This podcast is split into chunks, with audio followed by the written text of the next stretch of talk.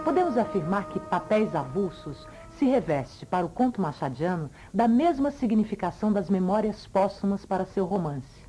São nesses dois volumes que se dá a virada do escritor, até então de viés romântico, para o genial mestre do realismo cético e bem-humorado. A partir de 1882, data da publicação de Papéis Avulsos, os contos do bruxo do Cosme Velho adquirem outra conformação e nos revelam, com as lentes da fina ironia, uma nova visão do mundo, do homem e da vida. A República, cronologicamente, aparece nessa segunda fase. Há dois pontos a destacar. De um lado, a análise implacável sobre a ambição do poder e dos procedimentos que, para mantê-lo, qualquer político, tanoeiro ou não, adota sem a mínima hesitação. De outro lado, uma reflexão sobre valores aparentemente antinômicos, a força bruta do poder e o talento engenhoso do ser humano. Como já dissera Fernando Pessoa, contra fatos há sim argumentos. E Machado o explicita bem, fechando o conto com uma citação do poeta do século XVIII, Garção.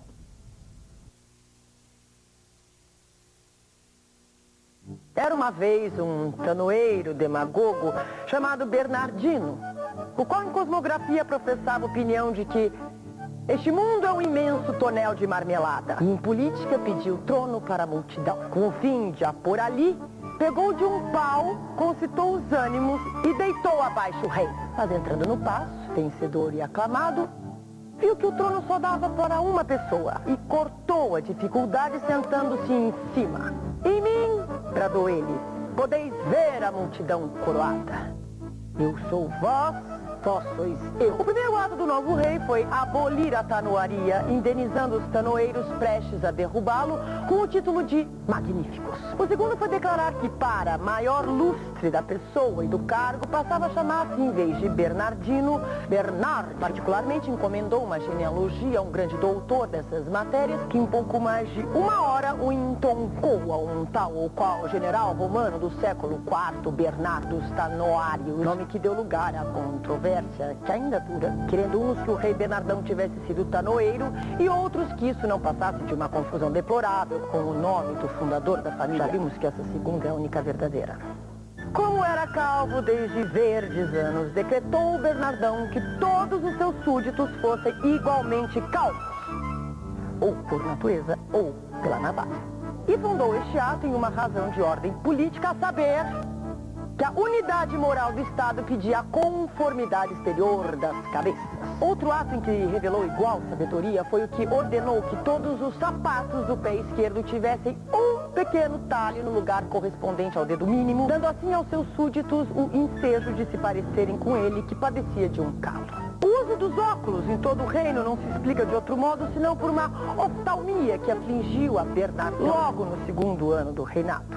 A doença levou-lhe um olho e foi aqui que se revelou a vocação poética de Bernardão. Porque tendo-lhe dito um dos seus dois ministros chamado Alfa, que a perda de um olho fazia igual a Aníbal, comparação que o lisonjeou muito, o segundo ministro Ômega deu um passo adiante e achou-o superior a Homero, que perdera ambos os olhos. Essa cortesia foi uma revelação e com isso prende com o casamento, vamos ao casamento. Tratava-se, em verdade, de assegurar a dinastia dos Tanoátios.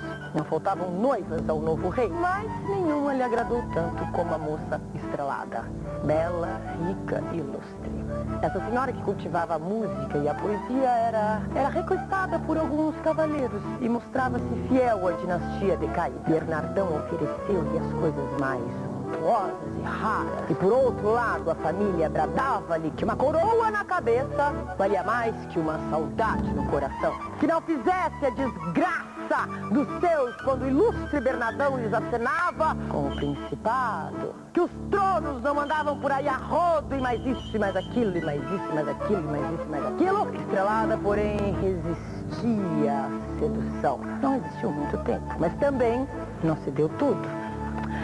Como entre os seus candidatos preferia secretamente um poeta, declarou que estava pronta a casar. Mas seria com quem lhe fizesse o melhor madrigal, um concurso. Bernardão aceitou a cláusula louco de amor e confiando em si. Tinha mais um olho que Homero e fizeram unidade dos pés e das cabeças. Concorreram ao certame, que foi anônimo e secreto, 20 pessoas.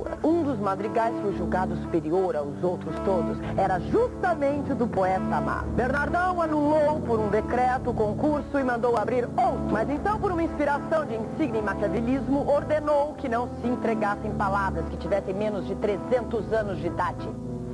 Nenhum dos concorrentes estudara os clássicos. Era o meio provável de os vencer. Não venceu. Ainda assim, porque o poeta amado leu às pressas o que pôde e o seu madrigal foi outra vez o melhor. Bernardão anulou esse segundo concurso. E vendo que no madrigal vencedor as locuções antigas davam singular graça aos versos, decretou que só se empregassem as modernas e particularmente as da moda. Terceiro concurso e terceira vitória do poeta amado. Bernardão Furioso abriu-se com os dois ministros, pedindo-lhes um remédio pronto e energético, porque se não ganhasse a mão de estrelada, mandaria cortar 300 mil cabeças. Os dois, tendo consultado algum tempo, voltaram com este alvitre. Nós Alfa e Ômega, estamos designados pelos nossos nomes para as coisas que respeitam a linguagem. A nossa ideia é que vossa sublimidade mande recolher todos os dicionários e nos encarreguem de compor um vocabulário novo que lhe dará vitória. Bernardão assim o fez.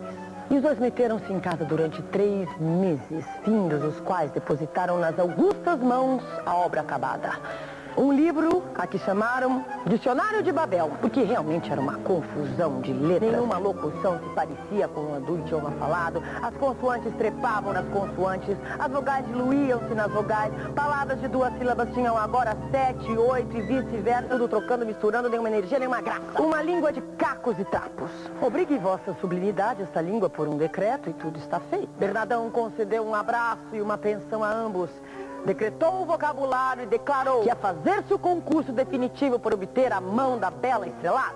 A confusão passou do dicionário aos espíritos. Toda a gente andava atônita.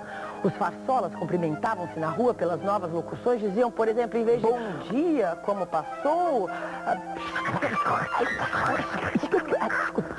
A própria dama, temendo que o poeta amado perdesse afinal a campanha, propôs-lhe que fugisse. Ele, porém, respondeu que ia ver primeiro se podia fazer alguma coisa.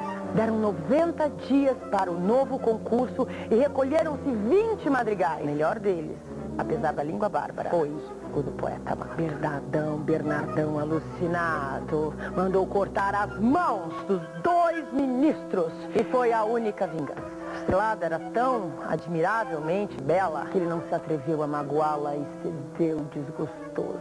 Encerrou-se oito dias na biblioteca lendo, passeando, meditando. Parece que a última coisa que leu foi uma sátira do poeta Garção, especialmente estes versos que pareciam feitos de encomenda. O raro Apeles, Rubens e Rafael, inimitáveis, não fizeram pelas cores das tintas.